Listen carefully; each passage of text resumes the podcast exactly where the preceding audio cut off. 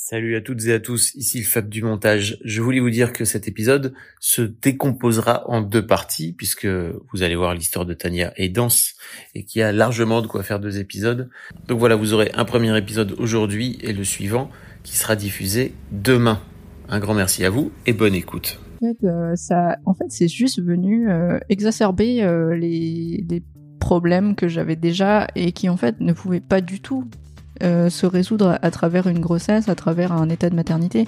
Euh, C'était mettre vraiment la charrue avant les bœufs, parce que je me suis dit euh, sur le coup, euh, bon bah finalement euh, c'est quand même euh, plus simple. Euh, et T'avais un peu l'idée du bébé qui va te sauver, c'est ça? C'est ça. Hmm.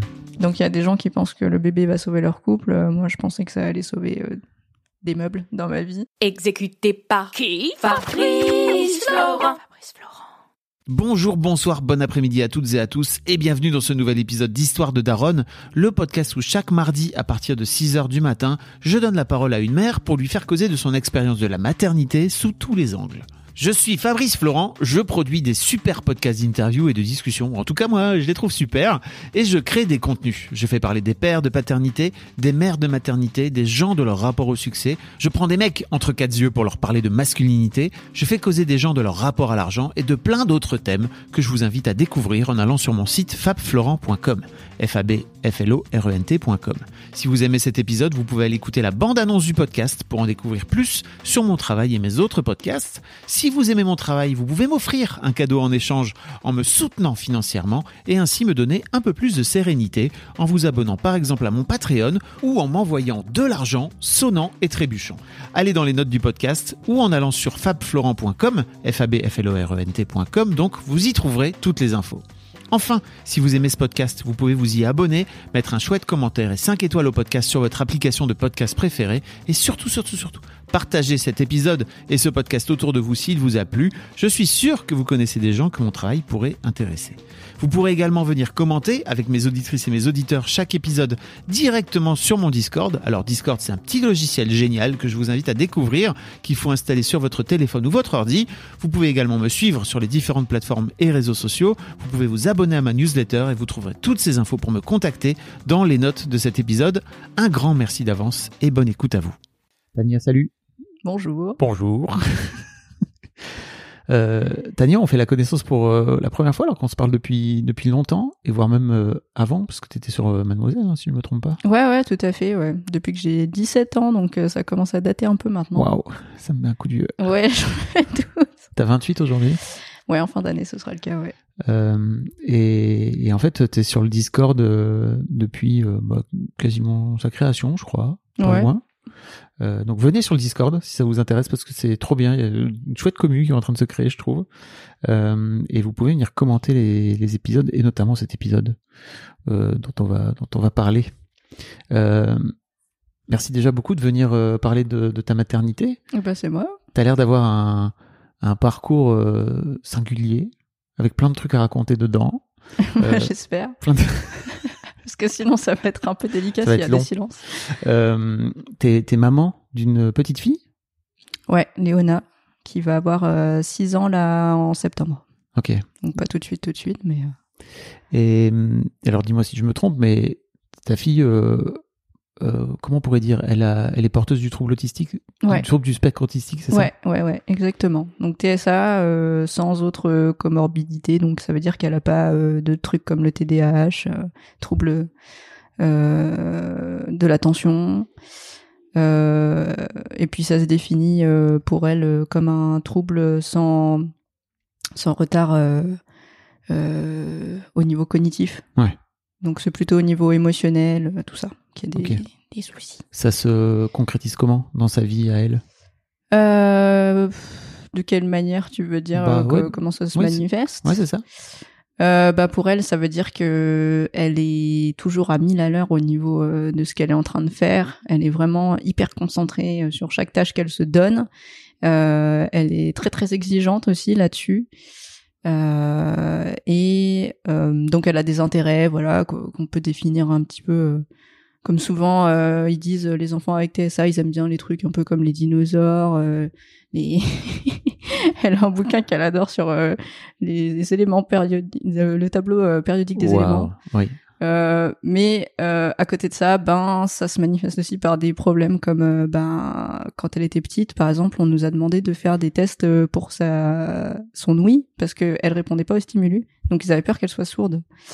Donc ça a été le premier pas justement vers le diagnostic de l'autisme parce que effectivement, elle est beaucoup beaucoup dans sa bulle.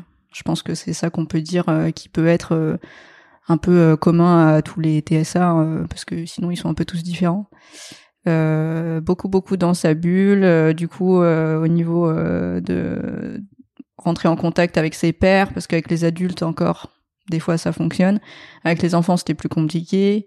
Et, euh, et voilà, pour communiquer avec elle, euh, même pour nous, euh, voilà, c'est c'est un peu compliqué. Même pour vous, ça reste du challenge aujourd'hui au quotidien, c'est ça? Ouais, on a mis en place des outils pour que justement ça soit de moins en moins le cas.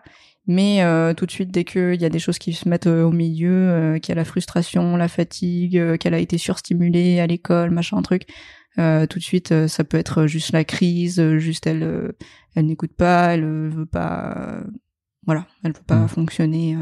Les émotions au max, quoi. Ouais, c'est ça. Mm. C'est 0-100, euh, un peu tout le temps. Voilà. Le switch, il est un peu cassé. Il n'y a donc, pas de euh, 50. non. Mais Dis-moi si je me trompe, mais t'es un peu comme ça aussi, non? Ouais, ouais. Alors ça, c'est un peu le problème. c'est que moi, je suis pas, euh, j'ai pas été diagnostiquée TSA. Euh, j'ai été diagnostiquée HPI quand j'étais. euh, alors, ça a été un diagno- diagnostic un peu long, c'est-à-dire que ça avait commencé quand j'étais euh, plus petite. Euh, J'avais passé les tests de QI, Wechsler et tout ça quand j'étais en primaire, en CP. Euh, et là, bah, ils avaient eu les résultats et les, bah, ils ont dit à mes parents est-ce que vous voulez qu'elle saute une classe? Voilà, Mm. c'était un peu la réponse à tout pour tout. Ouais. Euh, mes parents n'ont pas voulu et ça s'est arrêté là. Et en fait, euh, je pense que c'était un peu l'erreur parce que du coup, moi, j'ai eu une scolarité qui était vraiment euh, difficile, euh, en dents de scie, euh, donc euh, avec plein d'autres problèmes par-dessus. C'était assez explosif. Et euh, quand euh, je suis allée euh, consulter pour ma fille, une fois qu'elle a été née, euh, c'est les psychologues que j'ai vus qui m'ont dit Est-ce que vous avez été diagnostiqué euh, HPI J'ai dit Bah, j'ai jamais reçu de diagnostic, non Et donc, euh, on a terminé ce processus euh, Ok. 20 ans après. voilà. Un poil tard, j'imagine, non Pour toi? Ouais, alors le truc c'est que je sais pas. Euh, des fois je me dis oui c'était un peu tard dans le sens où bah j'ai fini ma scolarité, euh, euh, je suis dans la vie d'adulte, j'ai un enfant et tout ça, donc là qu'est-ce que le diagnostic peut m'apporter Hmm. finalement? C'est vrai que quand j'étais plus petite, est-ce que ça aurait pu changer des choses de le savoir? C'est vrai que quand je l'ai su, ça m'a un peu soulagée d'une certaine manière parce que ça voulait expliquer certains trucs. Certains trucs, plein Certains de trucs, trucs. non Ouais, mais en même temps, euh, c'est vrai que je me méfie tout le temps euh, de l'effet euh, case, Oui. un peu, où euh, on a tendance à se dire ah oui, euh, donc euh, je corresponds à ce, ce truc, donc Oui, euh, il faut suivre la liste des critères et Ouais, c'est plutôt une grille de lecture de ton fonctionnement, quoi, je trouve. Ouais, euh, voilà. Et qui te permet de pouvoir un peu expliquer. oui, surtout que bah maintenant en fait 20 ans plus tard, on a beaucoup plus de littérature sur Mm. le sujet, il y a des choses qui sont faites, alors que là où j'essaye de me consoler peut-être, c'est que je me dis que même si j'avais reçu le diagnostic quand j'avais 6 ans, est-ce qu'il y aurait vraiment eu une différence? Ouais. Qu'est-ce qui se serait passé de plus? Est-ce que tu crois que si tes parents t'avaient fait sauter une classe, ça aurait été plus simple pour toi? Moi, j'ai tendance à le penser. Moins ennuyé, peut-être J'ai tendance à le penser euh, parce que euh, c'est vrai que depuis que je suis toute petite, j'ai toujours euh, gravité autour de personnes qui étaient plus âgées, voire beaucoup plus âgées que moi. Euh, donc plutôt euh, des adultes en fait. Mm. Et euh, là où je me dis que peut-être ça aurait été plus simple, c'est qu'effectivement, en me retrouvant avec des personnes plus âgées avec qui j'avais l'impression d'avoir plus de centres d'intérêt, peut-être que j'aurais moins vécu cette, euh, cette différence euh, que j'ai pu avoir surtout euh, au collège-lycée, en Mm. fait.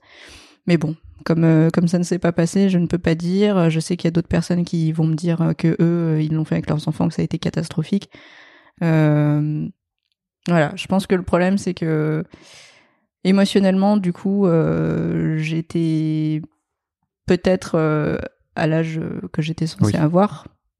Intellectuellement, c'était différent. Et du coup, euh, je pense que j'ai voulu euh, un peu euh, réduire le gap. Compenser Ouais. Et vivre des choses tout de suite. voilà, depuis que je suis toute petite, j'ai toujours voulu être majeure. je me disais que c'était c'était super chouette d'être adulte et tout ça. Bon, spoiler alerte, pas du tout. Oui. ouais, voilà. Mais voilà, peut-être que ça aurait changé des choses, peut-être pas. Là où je me dis que ça m'apporte quelque chose, c'est que je me dis que pour la prise en charge de mon enfant, euh, ce que j'ai pu vivre, ça peut m'aider, moi, à être beaucoup dans l'adaptation et la flexibilité que ça demande, en fait, d'avoir un enfant TSA, enfin un enfant porteur d'un handicap, quel Mm. qu'il soit, en fait, finalement. Euh, c'est vraiment ça, de me, de me rappeler de mon expérience à moi, en fait, et de me dire, euh, quand j'étais petite, euh, que euh, le monde, justement, ne l'était pas assez et que moi, je peux l'être, Mm. en tout cas. Et en ce sens-là, c'est vrai que c'est c'est cool. T'aurais tendance à dire que t'as eu une enfance difficile? Euh, sur une note de 0 à 10. avec les petits smileys là, Ouais, qui va ça. du plus ou moins souriant. euh, S'il est en train de faire la gueule et, et de pleurer, c'est que ça va pas. Euh, Est-ce que j'ai eu une enfance difficile? Je pense que oui, mais que pour autant, avec ce qu'on avait en fait euh, à disposition, mes parents et moi, en fait, on s'en est bien sortis. C'est-à-dire que, alors pour contextualiser, parce que c'est vrai que là ça se voit pas, mais un euh, podcast audio. voilà, exactement. Euh, moi, j'ai été adoptée quand j'étais petite. Euh, J'avais euh, 11 mois quand je suis partie du Vietnam. Mes parents sont français. Et, et donc, tout de suite, effectivement, euh, l'adoption, c'est pas nécessairement quelque chose euh, de difficile, mais ça reste quand même... euh, euh, As a person with a very deep voice, I'm hired all the time for advertising campaigns. But a deep voice doesn't sell B2B, and advertising on the wrong platform doesn't sell B2B either. That's why if you're a B2B marketer, you should use LinkedIn ads. LinkedIn has the targeting capabilities to help you reach the world's largest professional audience. That's right, over 70 million decision makers all in one place. All the big wigs, then medium wigs, also small wigs who are on the path to becoming big wigs. Okay, that's enough about wigs. LinkedIn ads allows you to focus on getting your B2B message to the right people. So, does that mean you should use ads on LinkedIn instead of hiring me, the man with the deepest voice in the world? Yes. Yes, it does. Get started today and see why LinkedIn is the place to be to be. We'll even give you a $100 credit on your next campaign. Go to linkedin.com slash results to claim your credit. That's linkedin.com slash results. Terms and conditions apply. traumatisant? Dans le sens dans le sens traumatisant où c'est quelque chose qui dont on se souvient qui qui modèle beaucoup de choses dans sa vie qui auquel on se réfère beaucoup Euh, et donc euh, il y a eu ça plus le fait qu'effectivement euh, la vie étant faisant que euh, ben mes parents ont pris des chemins de vie euh, qui des fois avaient un peu du mal à se coordonner. Donc par exemple bah, au début, on vivait à Paris, puis on a dû déménager en province quand peu de temps après avoir accueilli mon petit frère, qui lui aussi a été adopté, et où d'un seul coup, je me suis retrouvée avec une maman temps plein et un papa temps partiel, puisque lui était euh, toujours employé à Paris. Ok. Donc, euh, on le voyait que le week-end, quoi. On le voyait. euh, au début, c'était super dur. Il arrivait le samedi matin et repartait le dimanche soir. Donc, euh, quand on a 4-5 ans, qu'on se retrouve dans un endroit qu'on connaît pas, puis en plus mes parents, ils avaient bien choisi la, la bonne difficulté. Hein. euh, Je pense un peu à la chanson de Camini. euh, on s'est retrouvé catapulté dans un village de 50 habitants Ouais. avec euh, pas de vie sociale, euh, euh, pas de boulangerie. les enfants les plus proches de nous, c'était à plusieurs kilomètres presque. Puis j'imagine que tu étais la seule asiatique dans l'école. Ah ouais, très très longtemps. Ouais. Je pense que il y a eu une deuxième fille asiatique qui est arrivée quand j'étais au lycée. Donc j'ai fait toute ma scolarité, j'étais toute seule. Mais c'est vrai que on s'en rend pas forcément compte sur le coup. Enfin, moi, je l'avais beaucoup intériorisé parce que c'est vrai que étant adoptée, en fait, avec des parents qui étaient, euh, ben, européens. Oui. En fait, j'avais aucun point de, De comparaison. de comparaison avec une culture asiatique quelle qu'elle soit. J'imagine que les gamins te renvoyaient un truc du genre t'es la chinoise ou Ouais. enfin voilà. Mais du coup, c'est là où c'est super dur, c'est qu'en fait, euh, mon ethnicité, euh, mon rapport à, à, à l'Asie et tout ça, euh, en fait, c'est arrivé qu'avec le racisme. Le, le premier point d'entrée, ça a été le racisme. En fait, je dis ça et en même temps, j'y réfléchis et je me dis, c'est là où j'ai vraiment pris conscience d'une différence. Euh, mais pour autant, mes parents ont quand même essayé de faire entrer euh, euh, ma culture d'origine parmi plusieurs niveaux. Le niveau le plus simple, c'était la cuisine. Ouais. Donc, quand j'étais petite, ils m'emmenaient à très souvent manger dans des restos vietnamiens. déjà parce qu'ils adorent ça. Bah oui. et puis aussi parce que voilà, c'était une manière assez simple de se frotter à, à cette culture qui a été mienne avant de devenir leur fille. Mais ça n'explique pas grand-chose non plus, quoi. Oui. C'est vrai que c'est quand même, euh, c'est pas en mangeant des nems qu'on se sent euh, vietnamien, tu vois. J'espère. oui. Voilà. J'allais t'en parler, hein, quoi qu'il arrive, parce que je- j'imagine à quel point ça, ça modèle aussi, euh, le fait que tu sois adopté, ça modèle aussi ta, ton désir de maternité et, et ta maternité aussi, hein, peut-être. Euh, mais d'ailleurs, euh, la question que je pose à toutes les invités, c'est en fait d'où vient ce désir de maternité? Euh, depuis que je suis toute petite, euh, je me suis toujours vue avec des enfants. Est-ce que je me l'explique? Non, pas vraiment. C'est vrai Mhm. que mon désir de maternité, en fait, il a un peu toujours été là, de la même manière qu'il y a des gens qui se disent euh, je vais avoir des enfants et d'autres je vais pas en avoir.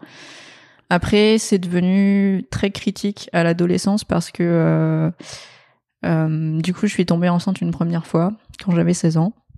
Euh, C'était désiré euh, parce que en fait, je pense que il y a ce côté très la mère dans la société, c'est un rôle défini. C'est vraiment une case. Tout le monde sait quand on dit la mère. Il y a plein de gens qui vont penser spontanément à des choses, euh, mais ça reste un rôle important, ça reste un rôle fondateur en fait dans la société, même si c'est un rôle qui est très malmené parce que on voit un peu l'hypocrisie euh, du truc. hein. C'est super d'être mère, c'est super d'être enceinte et tout, mais bon, par contre, euh, s'occuper des enfants, faire en sorte que les mères puissent avoir les mêmes droits, tout ça, bon, on C'est c'est un, c'est un autre sujet, c'est un autre débat. Voilà. Ne mélangeons pas tout.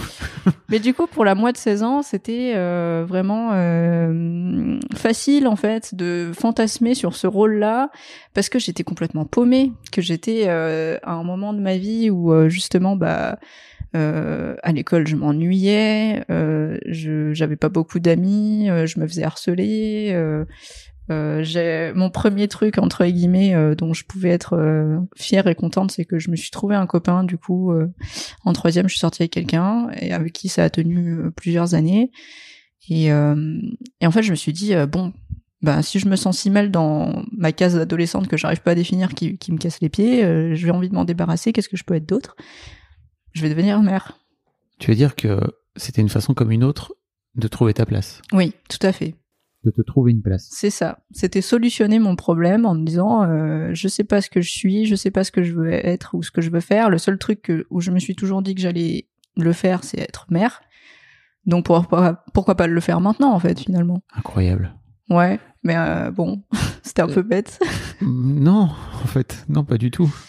Non, bien sûr que non, que c'était pas bête, parce que, en fait, j'imagine bien qu'à 16 ans, euh, en, en tant que gamine adoptée au Vietnam, tu vois, t'as besoin de chercher tes repères et de peut-être savoir d'où tu viens. Tu l'avais pas verbalisé auprès de tes parents, ça?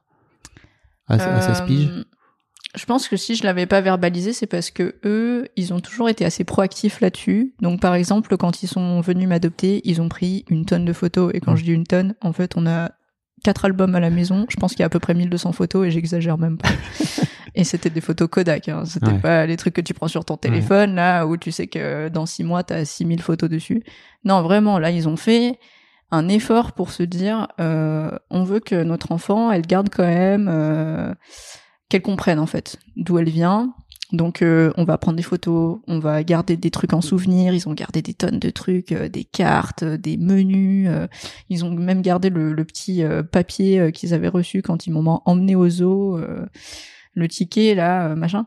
Et et donc euh, j'ai toujours vécu avec euh, avec ces albums à proximité euh, que je regardais avec eux toute seule. Euh, c'était pas du tout caché. Euh, Mm. Bon, déjà c'était un peu dur physiquement de cacher que voilà ils m'avaient adopté. Hein. Oui.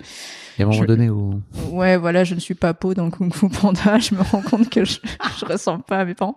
c'est Enfin, trèfle, bravo. Oui et non, hein, parce que quand j'avais un an et demi, je me rappelle, enfin, je me rappelle pas, mais ma mère m'a expliqué qu'une fois j'avais dit, hé, regarde maman, je suis blonde comme toi.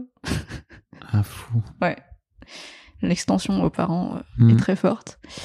Mais bon, tout de même, voilà. excuse-moi, je te coupe, mais Ouais. en fait, euh, ok, t'avais plein de souvenirs, plein de trucs, mais j'imagine que à 15-16 ans, ça remplace pas forcément le. En fait, c'est qui ma mère biologique, c'est qui mon père biologique, quoi, et d'où je viens, et est-ce que t'étais retourné là-bas, par exemple? Non, jamais. C'est Mhm. vrai que ça, c'est, ça a toujours été le truc de. Mes parents m'ont toujours dit on va y retourner au Vietnam, comme ça tu pourras voir d'où tu viens. Mais ça s'était jamais concrétisé. Et euh, je pense qu'au-delà de la question de savoir qui était ma mère, qui était mon père en tant qu'individu, je pense que j'avais besoin de comprendre le contexte. Par exemple, une des questions qui me taraudait beaucoup, c'était euh, est-ce que je suis un enfant issu de l'amour ou est-ce que je suis le fruit d'un viol? Tu vois? Tu, tu le conscientisais comme ça à l'époque?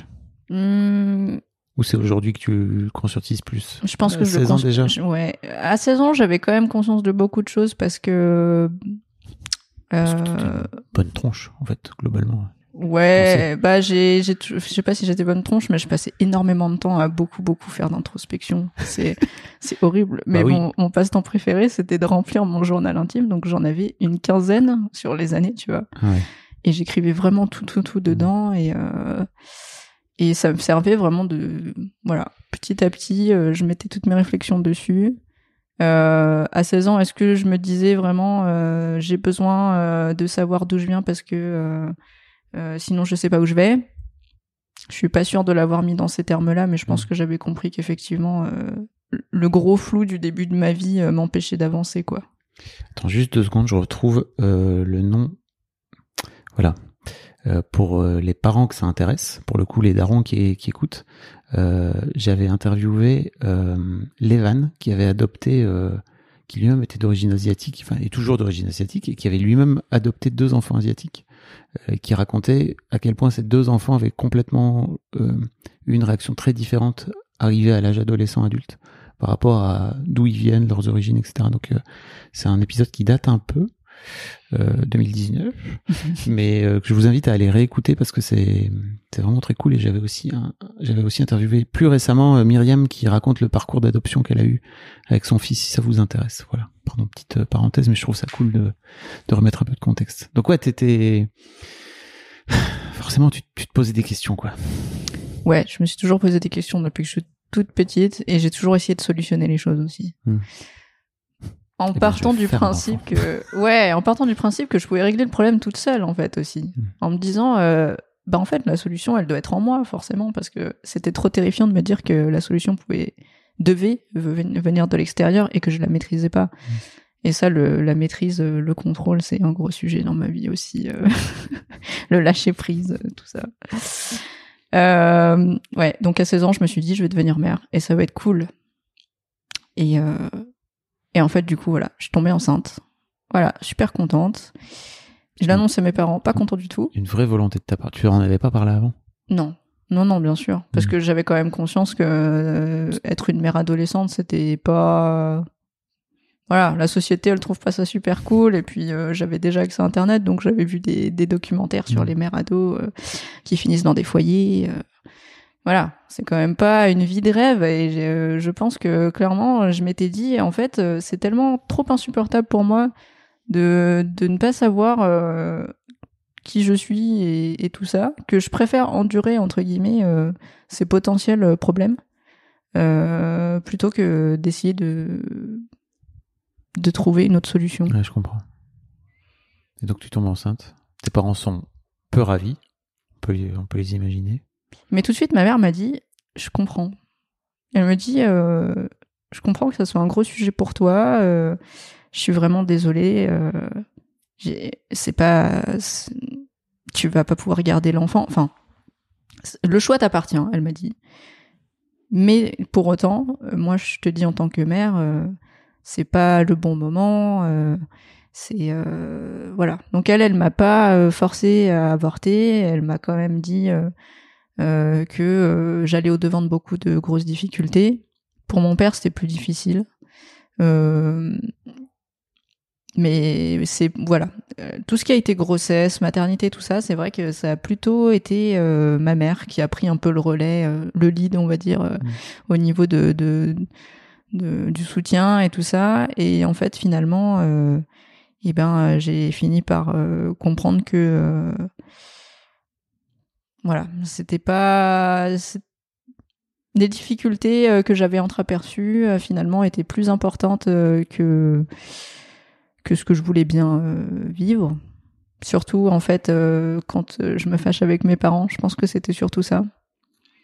De ne pas avoir leur soutien et du coup j'ai j'ai dit non bah finalement voilà donc j'ai avorté un peu enfin forcément un peu tardivement dans le sens où du coup euh, il a fallu que je passe par une, une aspiration et non pas par voie médicamenteuse donc euh, c'est quand même un peu plus un peu plus important comme euh, dispositif euh, c'est sous anesthésie générale euh, voilà Waouh. ouais mais je pense que clairement c'était mieux pour moi que ça soit sous anesthésie géné- générale parce que je pense que Tu te souviens plus de rien. c'est ça Hmm. C'est bon bah on se retrouve à l'hôpital et après on saigne pendant deux semaines mais euh, c'est pas pareil que de se retrouver sur CVC à attendre l'expulsion euh, ouais je pense que c'est ça aurait été vachement plus dur pour moi Ok. Comment tu vis cette, euh, cet avortement et j'imagine aussi ce truc de ah bah merde mon projet c'était ça finalement va falloir que je trouve autre chose. pas mal parce que J'imagine. Ouais. Super mal parce qu'en fait euh, ça en fait c'est juste venu euh, exacerber euh, les, les problèmes que j'avais déjà et qui en fait ne pouvaient pas du tout se résoudre à, à travers une grossesse à travers un état de maternité c'était mettre vraiment la charrue avant les bœufs parce que je me suis dit sur le coup bon bah finalement c'est quand même plus simple Hmm. Euh, et T'avais un peu l'idée du bébé qui va te sauver, c'est ça? C'est ça. Hmm. Donc il y a des gens qui pensent que le bébé va sauver leur couple. Euh, moi, je pensais que ça allait sauver euh, des meubles dans ma vie. Ouais. Et après ça, ben, par exemple, la relation avec euh, mon copain de l'époque, elle s'est délitée euh, parce que c'était beaucoup trop de pression, en fait, pour deux adolescents de 16 ans. euh. parce que oui, il faut le rappeler aussi, je suis tombée enceinte parce que j'en avais envie, mais mon, mon copain de l'époque était tout à fait au courant Oui. et, et il était derrière ça aussi. Oui, oui. Enfin, C'était un projet de couple. Ouais, c'était un projet commun, mais je pense que clairement, c'est du- de son côté, c'était plus la la naïveté qui parle, parce que peut-être que quand on. Je t'imagine plus moteur que Ouais. que lui à ce moment-là quoi. Après, je lui, je lui avais jamais rien caché, hein, mais je pense que quand on, on est père, bah déjà, il n'y a pas ce côté physique de la grossesse. Et euh, et il y a aussi beaucoup de pères qui le disent, hein, qui se sentent pas pères tant que l'enfant est pas dehors. Mhm. Donc c'est c'est plus simple de vouloir euh, dire oui euh, à sa copine pour qui on a l'impression que c'est un truc qui va lui sauver la vie, que de se rendre compte qu'avoir un enfant c'est quand même C'est un c'est un vrai sujet. On va en parler. Ok. Ouais, donc ça, c'était. Comment tu comment tu t'en sors après par rapport à par rapport à ton mal-être à l'époque et tout? Bah en fait, euh, j'avais mal vécu l'avortement après parce que j'avais quand même l'impression qu'on m'avait forcé la main. Euh, c'est vrai que du coup, au début, ma mère était très compréhensive, mais après, euh, bon voilà, ils ont senti que avec mon père, il fallait qu'il serre la vis en disant, euh, t'auras pas cet enfant, voilà, parce que sinon, Parce que t'étais t'avais pas abandonné le projet? Bah, dit. euh, j'étais un peu dans un entre-deux. Hmm. Je pense que clairement, euh, il y avait une partie de moi euh, qui était tout à fait rationnelle et qui savait que c'était une grosse connerie, et l'autre part qui était un peu toujours, euh, oui, mais oui, mais si ça me permet de guérir, euh, mais si Ah ça là me permet d'aller mieux. Et c'est vrai que là, j'étais dans un tel état de souffrance que, en fait, euh, T'étais suivi par une thérapeute à l'époque, un thérapeute? euh, j'avais euh, non pas pas avant, Mais après cet avortement, effectivement, j'ai commencé à avoir une psychologue à, à- à l'hôpital.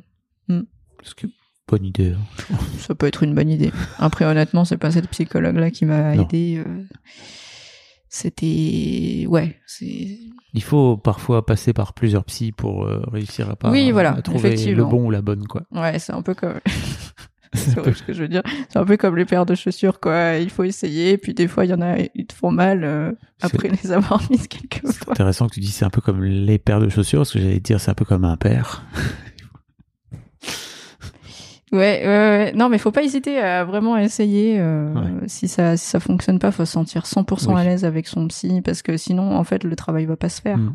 Faut vraiment en- l'envoyer bouler euh, très rapidement si vous sentez que vous n'êtes pas à l'aise euh, d'une manière ou d'une autre, quoi. Ouais, puis pas se sentir coupable parce que c'est vrai que c'est souvent un truc où on se dit ah oui mais j'ai commencé Ouais. euh, ah oui mais la personne va être déçue si je continue Ah pas. oui, bah, elle a vraiment que ça à foutre d'être déçue parce que ça fonctionne pas. Ouais, pas surtout si vous venez 50 fois et que vous restez mutique et qu'elle voit bien que vous avez pas du tout envie de faire le travail. Mm. Non, non, c'est super important. Moi, je, je le dis, il y, a, il y a un psychologue notamment qui m'a sauvé la vie hein, euh, après ça. Euh, bon, pour euh, rentrer dans les choses moins joyeuses, donc il y a eu ce premier avortement à 16 ans et le deuxième à 17, donc un an après, plus ou moins à la même période. Cette fois-ci, c'était quand même vraiment pas du tout la même. Je suis tombée enceinte de la même personne, euh, mais euh, cette fois-ci, c'était pas du tout un projet commun puisque euh, c'était après après une agression sexuelle. Voilà, donc triple peine. Voilà, il se passe ça. Je je ne sais pas ce qui s'est passé. Je, je suis juste complètement anesthésiée par la situation où je me dis que mon conjoint, depuis trois ans et demi, m'a forcé. C'est, je sais pas comment dire les choses autrement, Mhm. mais euh, il y a eu une telle violence ce jour-là, je, que j'ai, je pense que même euh, avec le recul, même euh, 11 ans après, je sais toujours pas comment l'expliquer. Je pense que c'est ça un peu le drame aussi des, des viols, c'est que on cherche une explication, il y en a pas. Mhm. Mais bon, du coup, euh, voilà. Tu Je... t'étais, en- t'étais avec lui depuis des années, que Ouais. ça se passait plutôt bien de façon consentie ou Ouais, ça, eu ça se passait pas toujours bien, mais du point de vue sexuel, c'était toujours consenti, ouais. Mhm. C'était, voilà. jusqu'à jusqu'à ce moment où Ouais. pour le coup ça l'était pas du tout quoi. Ouais, il a. Pof, il a snappé et je, je sais pas. Je pense que c'était peut-être. euh, Bah, je sais pas, je me dis que ça sert à rien d'essayer de chercher des explications pour le justifier lui, euh, parce que finalement, je, je fais encore le, le jeu euh, de l'agresseur, j'ai Oui. envie de dire. Et ça, c'est un truc dont j'ai mis beaucoup de temps à m'en sortir, parce que au début, en plus, pour reparler de ces psychologues que je voyais à l'hôpital, euh, il s'est passé ça. Je l'ai vu la semaine d'après, euh, en lui expliquant ce qui s'était passé. Euh, J'étais morte à l'intérieur, quoi. Hmm. Mais donc j'ai mis cliniquement des mots sur ce qui s'était passé, voilà. Machin. euh, il s'est assis sur moi et après, euh, voilà, je pouvais plus bouger, truc. Il s'est passé ça et euh, et comme elle l'avait déjà vu, elle, il était déjà venu une ou deux fois en séance avec moi. Je sais pas si ça a joué, mais en tout cas, elle m'a dit, vous savez, les erreurs, ça existe. Waouh. Donc là, il y a un truc qui s'est refermé en moi, Mhm. où je me suis dit, là, le petit truc qui pouvait sortir potentiellement, euh, cette espèce d'instinct de survie qui dit, euh, il s'est passé un truc super grave, Euh, on peut pas laisser passer ça. euh, quel est le bordel, quoi? Hop, tout s'est refermé. Bah je oui. me suis dit, ok, donc en fait, c'était une erreur, donc c'était ma faute, donc c'était... Ah tu t'es dit Ouais. oui. Oui, parce que Oui, en tu plus, t'es pas dit la psy enfin cette psy va pas pouvoir m'aider quoi. C'est ça. Je croyais ça au départ. Mais déjà, euh, déjà à la base, je me posais beaucoup de questions en me disant. euh, euh, pourtant, j'ai dit non, mais peut-être que je l'ai pas dit Mm. suffisamment fort, peut-être que je l'ai pas dit suffisamment de fois, peut-être que si j'avais crié plus fort, et ben, il se serait passé quelque chose d'autre, on serait venu m'aider, ou il aurait Mm. arrêté. Ou... En fait, c'est c'est que des questions euh, qui, qui n'ont même pas lieu d'être parce qu'il y a rien qui aurait pu euh, Mm. changer les choses. Mais sur les coups, sur le coup, on se, le- on se les pose et, euh, et le fait de pouvoir euh, le faire sortir auprès d'une tierce personne qui normalement a la neutralité nécessaire pour dire que c'était pas normal Ouais. et qu'elle nous accueille comme ça, voilà. Donc euh, j'ai refermé ce chapitre-là en me disant je vais le foutre sous le tapis et puis euh, voilà. Et, euh, et j'ai continué à rester avec cette personne. Je suis restée avec cette personne pendant encore six mois après. Ah ouais. Et là, en fait, le pire, c'est qu'on se dit, même pendant plus le temps s'égrène et plus on se dit, Mais euh, les chances d'être cru, elles sont en train de s'amenuiser parce que là, tu continues à rester avec la personne qui est censée t'avoir fait terriblement mal. Voilà, l'emprise, tout ça. Bah oui. Comment t'as réussi à t'en sortir de cette emprise? Eh ben, parce que justement, euh, donc euh, deux mois après ce, ce qui s'était passé, euh, j'ai pas mes règles. J'avais eu des règles anniversaires, je pense, le premier mois. Je me suis, bah, puis en plus, je faisais pas vraiment attention. euh. Alors, je prenais la pilule quand même à ce moment-là, Euh, et je l'oubliais pas parce que c'était mon père qui me la donnait tous les matins. ouais. Étonnant. Ouais, c'est étonnant, mais je sais pas pourquoi. C'est ce côté. euh, Ouais, mon père. euh, C'était suite à l'avortement, c'est ça? Ou qu'il Ben, avait mis ça en place pour. Euh, Ouais, alors Prendre c'était. soin de toi, quelque part, Ouais, ouais. c'était. Alors ouais, ouais, c'était vraiment pour prendre soin de moi. Mhm. C'était vraiment euh, pas pour vérifier que je la Oui. prenais, que j'allais pas refaire une bêtise ou quoi. C'était plus pour me dire, tu vois, je sais que c'est une charge, euh, mais t'es pas toute seule. euh, Je te donne ta pilule, c'est pas, c'est pas un problème. Oui, j'imaginais pas ton père te donner la pilule pour te contrôler. dire, Ouvre la bouche pour voir si tu l'as bien avalé. Vas-y, lève la langue là, que je vérifie au fond là. Ouais. Non, non, non. Heureusement, c'était pas ça du tout. Mhm. Euh, puis je pense que je, je sais pas, ma mère elle est toujours beaucoup dans l'é- l'émotion. Mon père, il est plus pragmatique et Mhm. des fois, ça fait un peu du bien euh, ce détachement qu'il peut avoir euh, de. Voilà, par exemple, ma perte de virginité, je l'ai dit à mon père en premier et pas à ma mère, parce que ma mère, bon, je lui ai dit quelques temps après, elle a vrillé. Elle me dit pourquoi t'as fait ça? Ça va pas la tête. Faut attendre de, de trouver quelqu'un euh, d'exceptionnel, machin. Bon, elle était restée dans son truc de euh, voilà, faut pas faire ça par-dessus la jambe, alors que moi, j'étais super amoureuse du gars avec qui je l'avais Bah oui. Mon père, tout de suite, il m'a dit ça va, tu le vis bien, ça, ça s'est bien passé globalement? Ouais, ouais. Et vous vous êtes protégés? Oui, oui, on s'est protégés. Voilà. Fin de l'histoire. Donc mon père me donnait la pilule. Donc j'avais pas oublié la pilule. J'ai eu mes règles anniversaires. Deuxième mois, j'ai pas mes règles. J'attends. euh, De toute façon, je tout ce qui est d'un point de vue euh, sexuel, euh, tout ça, je pff, voilà, je voulais plus Mhm. vraiment m'attarder dessus, mais par acquis de conscience quand même. après dix jours à m'être rendu compte que j'avais pas mes règles, je fais un test quand même. Et c'est positif. Je sais pas quoi faire. Tu m'étonnes. Je sais pas quoi faire parce que c'est horrible parce que d'une part j'ai toujours voulu avoir des enfants. Et là en fait euh, je me rends compte que mon désir d'enfant se retourne contre moi. Et je pensais pas vivre ça tu vois. Qu'est-ce que tu veux dire par là?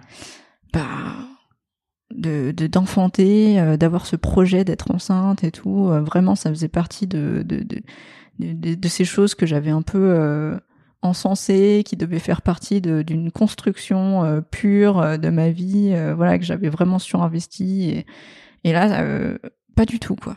Là euh, je je tombe enceinte dans ces circonstances. Et euh, tout de suite je me dis euh, bon j'ai pas envie de réavorter c'était terrible. Mais en même temps j'ai pas envie d'avoir cet enfant. Et pas avec cette personne. Enfin voilà quoi. Je me dis c'est insoluble. Je peux pas à moins que j'arrive à l'extraire toute seule de mon corps comment je fais? Puis en plus c'était horrible parce que euh, quand j'ai dû l'annoncer à mes parents bah eux tout de suite ils ont cru que j'avais refait la même bêtise Mhm. qu'il y a un an précédent Tu leur avais pas parlé de, Non. de ton viol? Bah non, parce qu'en fait, du coup, pour moi, bah, c'était pas un viol. Puisque du coup, on Oui. m'avait dit, euh, c'est une erreur, mademoiselle. Merci la psy. Ah non, non. euh, puis en plus, ils voyaient que je continuais à voir euh, cette personne. bon, alors, le truc quand même, c'est que j'étais quand même, je pense, j'étais terriblement en colère, donc euh, j'étais assez euh, infecte euh, avec lui. euh, bon, lui, il avait repris son comportement un peu, voilà, même s'il m'avait dit euh, le jour J euh, qu'il fallait pas que j'en parle parce que sinon il allait aller en tôle et que je voudrais pas qu'il aille en tôle parce que je l'aime. Ouais. Bon. Euh... Red flag, hein. Enfin, s'il y a des ouais. jeunes qui nous écoutent là, ou vous des moins jeunes d'ailleurs, red flag, hein. Vraiment. euh, Ah ouais, non, mais c'est c'est pire que Red, c'est cramoisi, là. C'est cassez-vous, euh, vraiment. euh, Barrez-vous en courant. Ouais, non, c'est c'est de, c'est de la manipulation pure. Mm. Et euh, c'était d'autant plus dur que ça faisait trois ans que j'étais avec cette personne, donc euh, la manipulation, on la voit même pas. Enfin, Bah oui, c'est un peu la, la fameuse métaphore de la grenouille dans la, dans la casserole, quoi. exactement. On fait bouillir, fait qu'on amène à, à petit feu. Ah oui, oui, c'était ça. Moi, je voyais mes lambeaux de peau qui nageaient à côté de moi, mais j'étais là en train de me dire non, mais tout va bien. Merci pour la métaphore. ouais, ouais, il y a pas de quoi. Non, mais du coup, voilà. Et alors, pff, la, euh, la déception, la colère de mes parents qui me disent, mais c'est pas possible, euh, on croyait que t'avais compris l'année dernière et tout. Et moi, je reste mutique. Hmm. Je sais pas comment leur dire euh, comment ça s'est passé. euh, et- pff, voilà. Donc, euh, moi, je reste dans mon truc en me disant, euh, j'ai envie de crever. Il y a plus de bonne façon de leur dire à ce stade-là, quoi. J'imagine, c'est très très compliqué, quoi. Ben oui, parce que surtout, faudrait que je me l'avoue à moi-même pour commencer. Hmm. Et c'était pas le cas du tout. Moi, je vivais dans le déni, en fait, donc euh, bah là, c'était un peu compliqué. Là, le déni commençait à grossir, grossir. euh, c'était dur. Euh, J'avais juste envie de disparaître de la surface de la Terre. Il n'y avait pas de solution pour moi.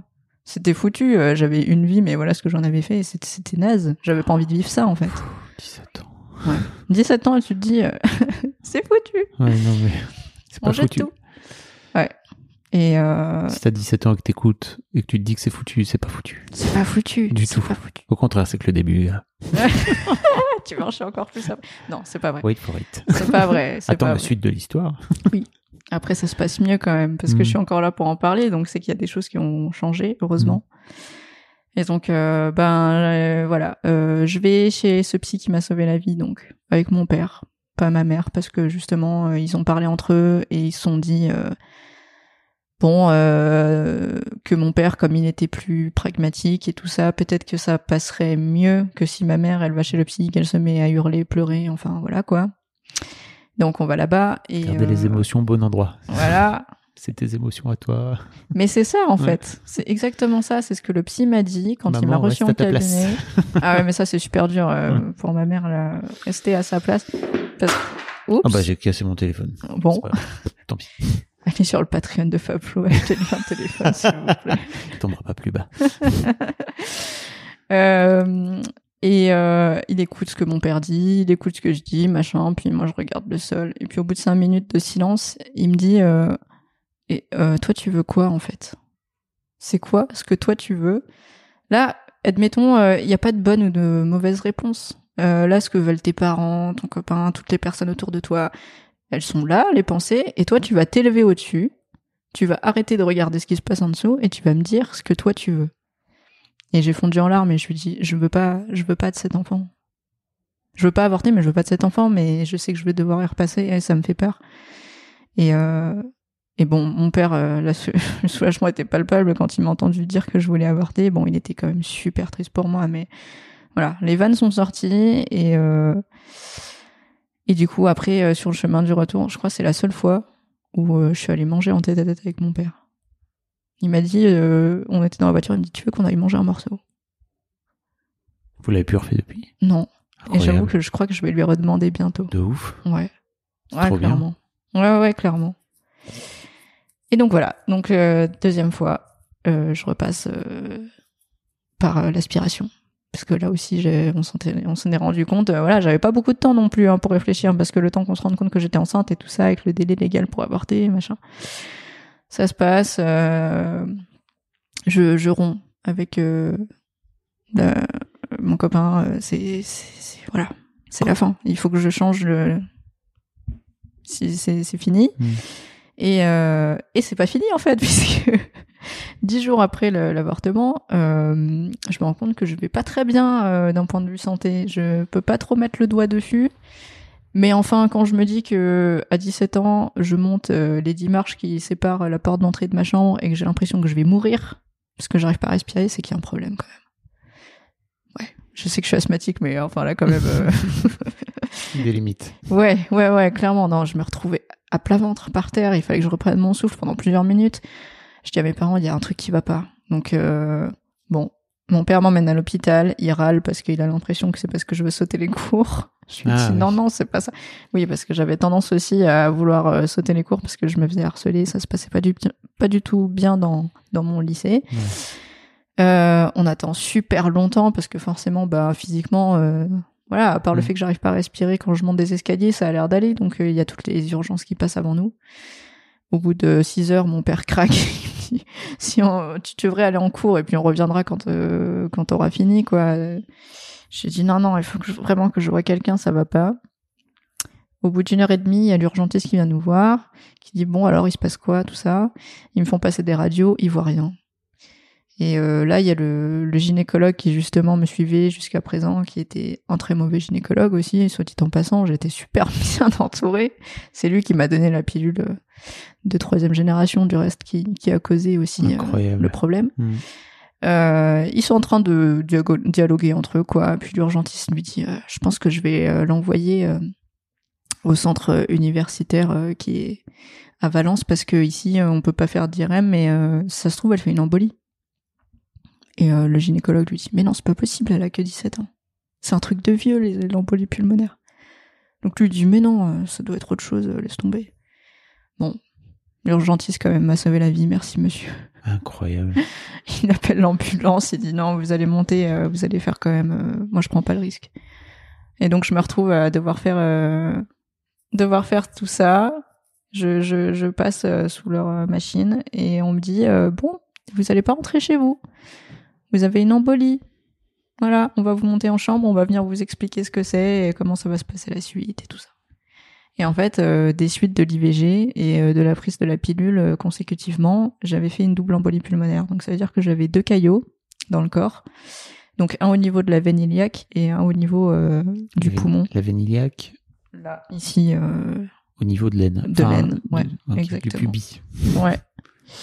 J'en Wow. avais deux, voilà, qui étaient assez gros. Et en fait, le problème de l'embolie pulmonaire, c'est que si on laisse les choses se faire, qu'on continue à marcher, comme moi je le faisais tranquillement, le caillot peut se détacher, hop hop hop, et puis il vient se coller dans une artère, euh, une veine plus petite du cœur, et ça fait un arrêt cardiaque. Donc en fait, j'aurais pu crever là comme ça du jour au lendemain, euh, voilà, juste en montant mes marches quoi. Et donc on me dit là, vous vous vous, vous levez plus, c'est fini. Tant que le caillot est là, vous vous levez plus. Vous restez pas euh, en position euh, stationnaire debout parce qu'avec la gravité, euh, Oui.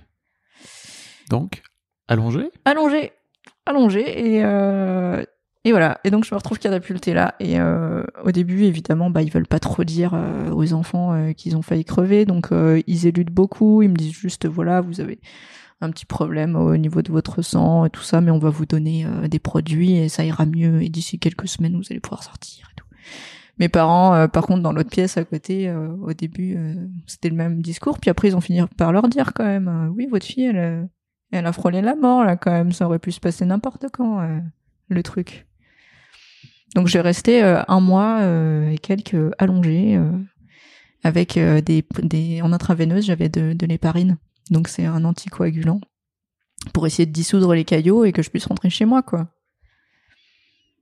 Un mois et demi. Un mois et demi où là euh, j'ai perdu toute dignité parce que j'étais en blouse toute nue que je pouvais rien faire par moi-même donc j'avais des gens qui venaient me laver j'avais des gens qui venaient euh, m'apporter une bassine pour que je puisse faire mes besoins parce que j'avais pas le droit d'aller aux toilettes euh, j'étais toute seule dans ma chambre d'hôpital et là ça m'a vraiment vraiment fait réfléchir où là je me suis dit bon meuf C'est quoi, la 17 vie ans C'est quoi ta vie maintenant voilà C'est quoi ta vie à tu venir croyais que c'était pire avant, bah maintenant c'est encore plus pire.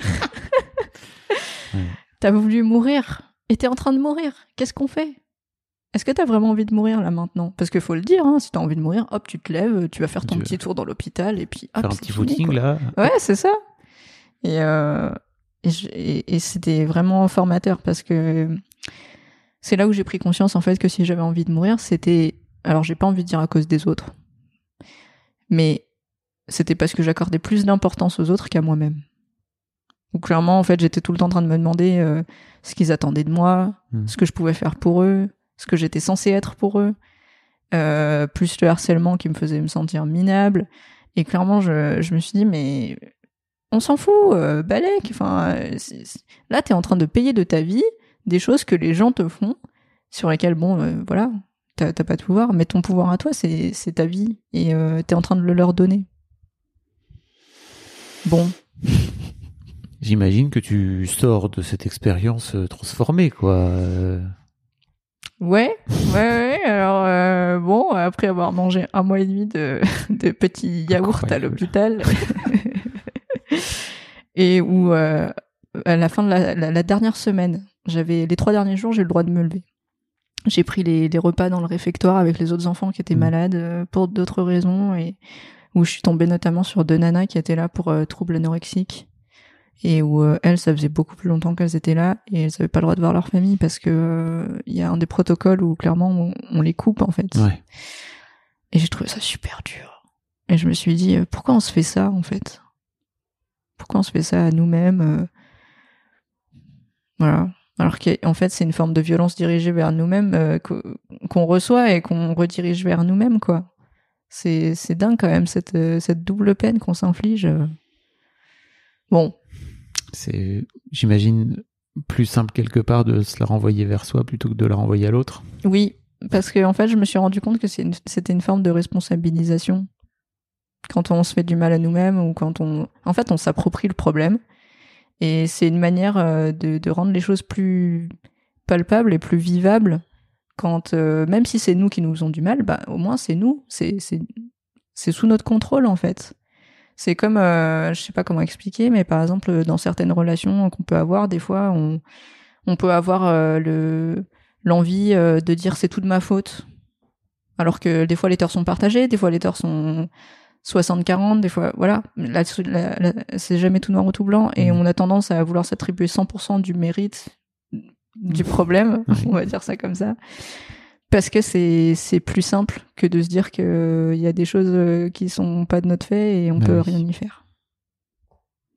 Encore une fois, on parlait de, de la case euh, de se mettre dans la case de la mère parce que c'est plus simple à vivre d'avoir un rôle donné et d'essayer de coller à ce rôle-là que d'essayer de de partir de ce qu'on a déjà en fait et de, de, de se définir euh, par nous-mêmes.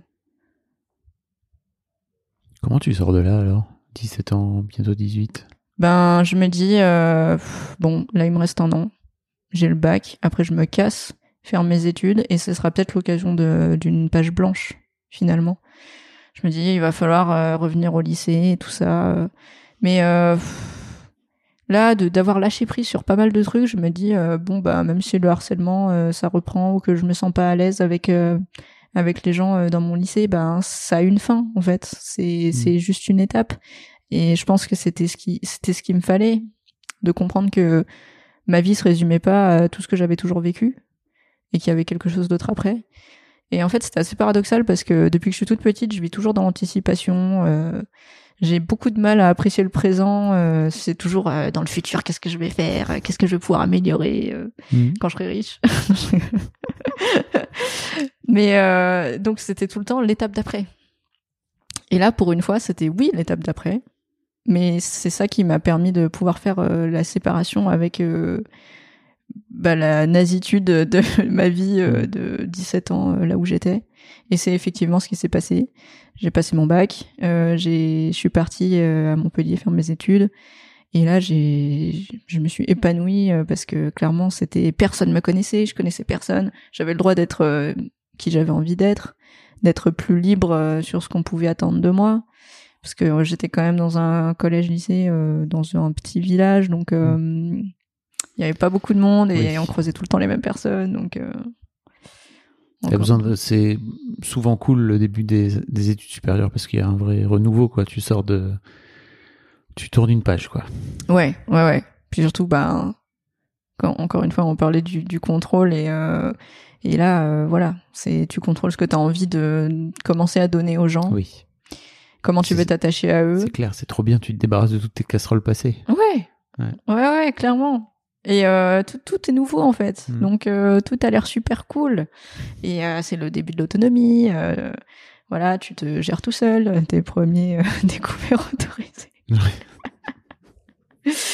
Euh, tes premiers choix entre euh, manger des pâtes et aller boire des coups, euh, ce genre de trucs. Et euh, c'était vraiment, vraiment chouette.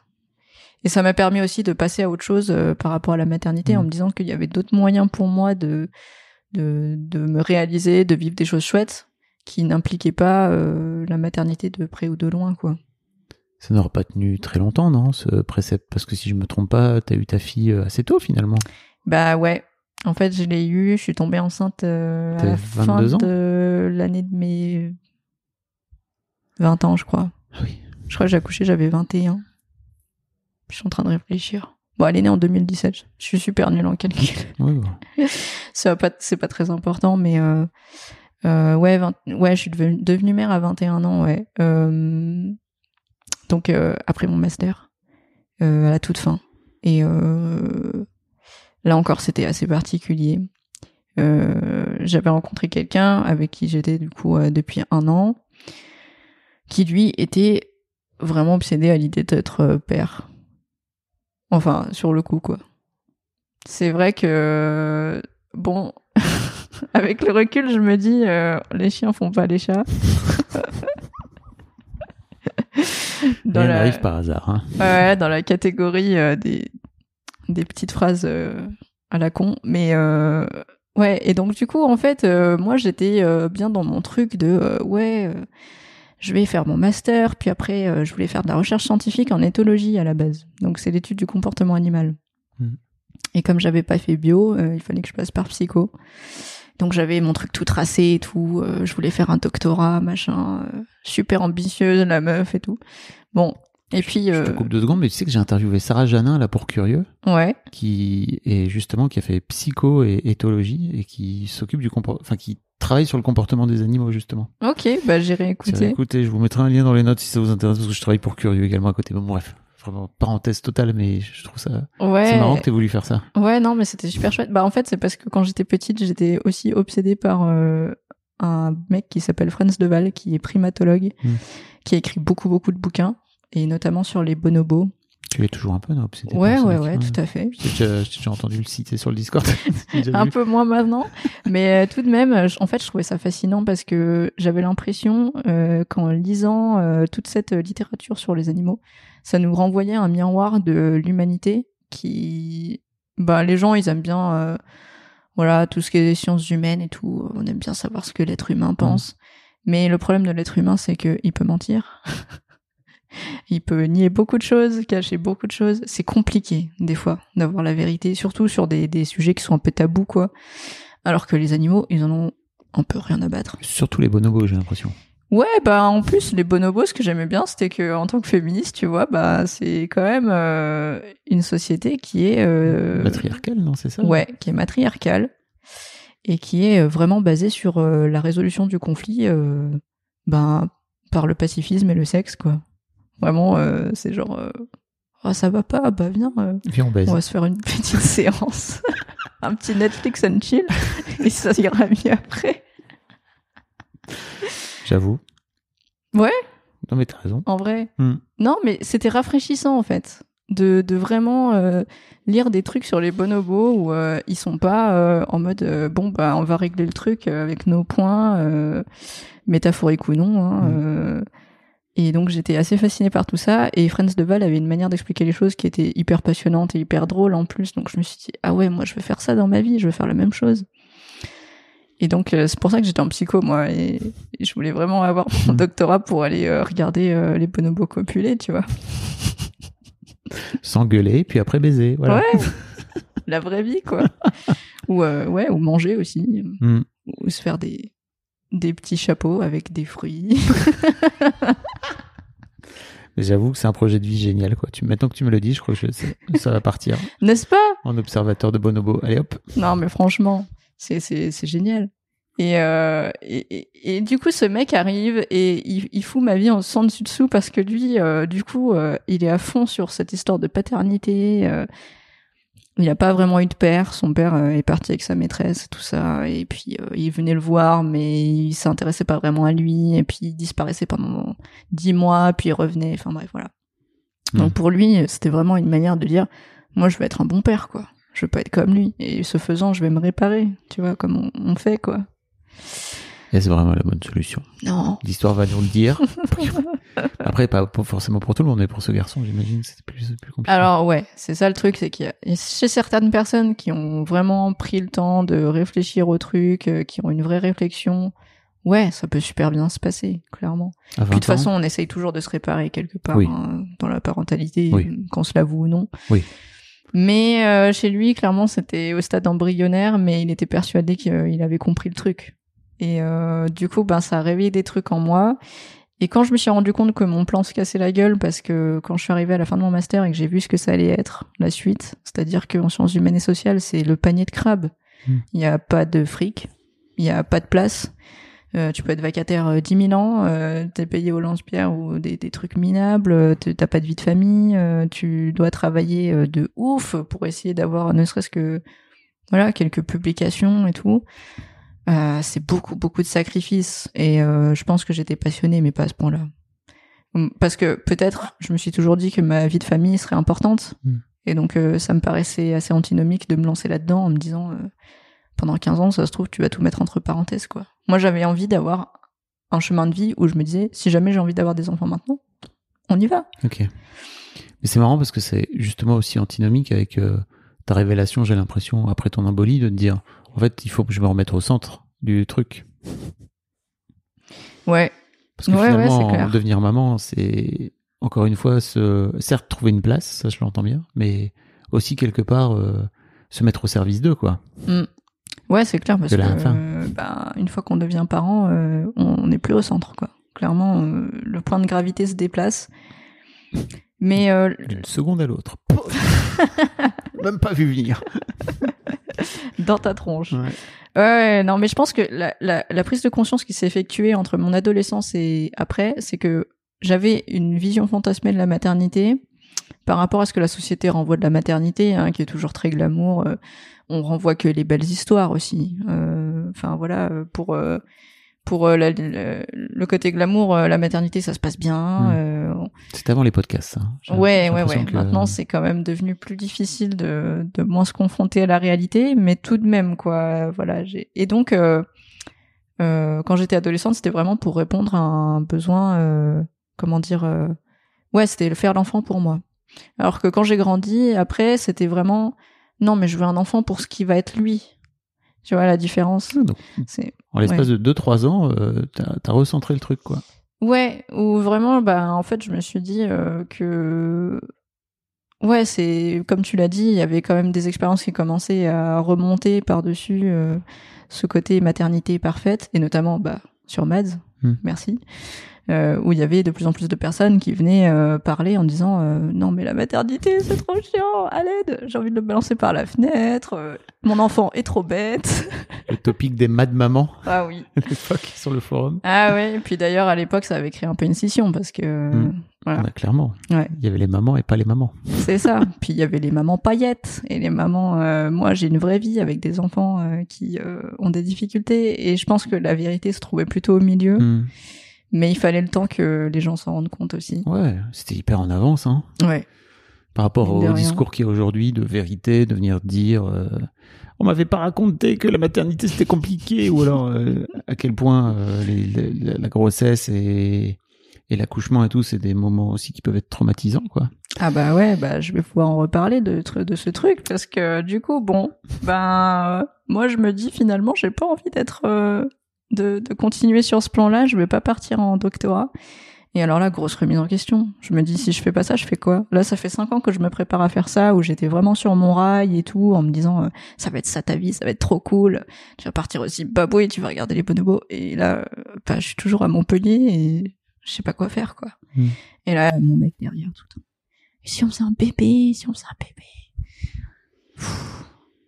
Alors, euh, bon, bah, du coup, il a fini par, euh, au bout de plusieurs, euh, plusieurs euh, mois, à essayer de me convaincre. bah, j'ai craqué. J'ai dit bon, mais je te préviens, moi, je te l'ai toujours dit. Hein, je, je, vais pas avorter une troisième fois. Moi, si je retombe enceinte, c'est pour garder l'enfant, c'est pour construire une famille, c'est pour être, voilà, c'est pour répondre à certains buts. Un grand merci à vous d'avoir écouté jusqu'au bout. Pensez à rejoindre le serveur Discord pour venir commenter avec le reste de ma commu. Je vous trouverai tous les liens dans les notes de cet épisode. Et si mon travail vous plaît, je vous rappelle que vous pouvez m'offrir en échange un peu de sérénité en vous abonnant à mon Patreon ou en m'envoyant de l'argent en vous munissant de votre CB. Vous trouverez tous les liens dans les notes de cet épisode également. Bonne fin de journée et j'espère à très bientôt pour un nouvel épisode de podcast. Botox Cosmetic, out of botulinum toxin A, FDA approved for over 20 years. So, talk to your specialist to see if Botox Cosmetic is right for you. For full prescribing information, including boxed warning, visit BotoxCosmetic.com or call 877-351-0300. Remember to ask for Botox Cosmetic by name. To see for yourself and learn more, visit BotoxCosmetic.com. That's BotoxCosmetic.com.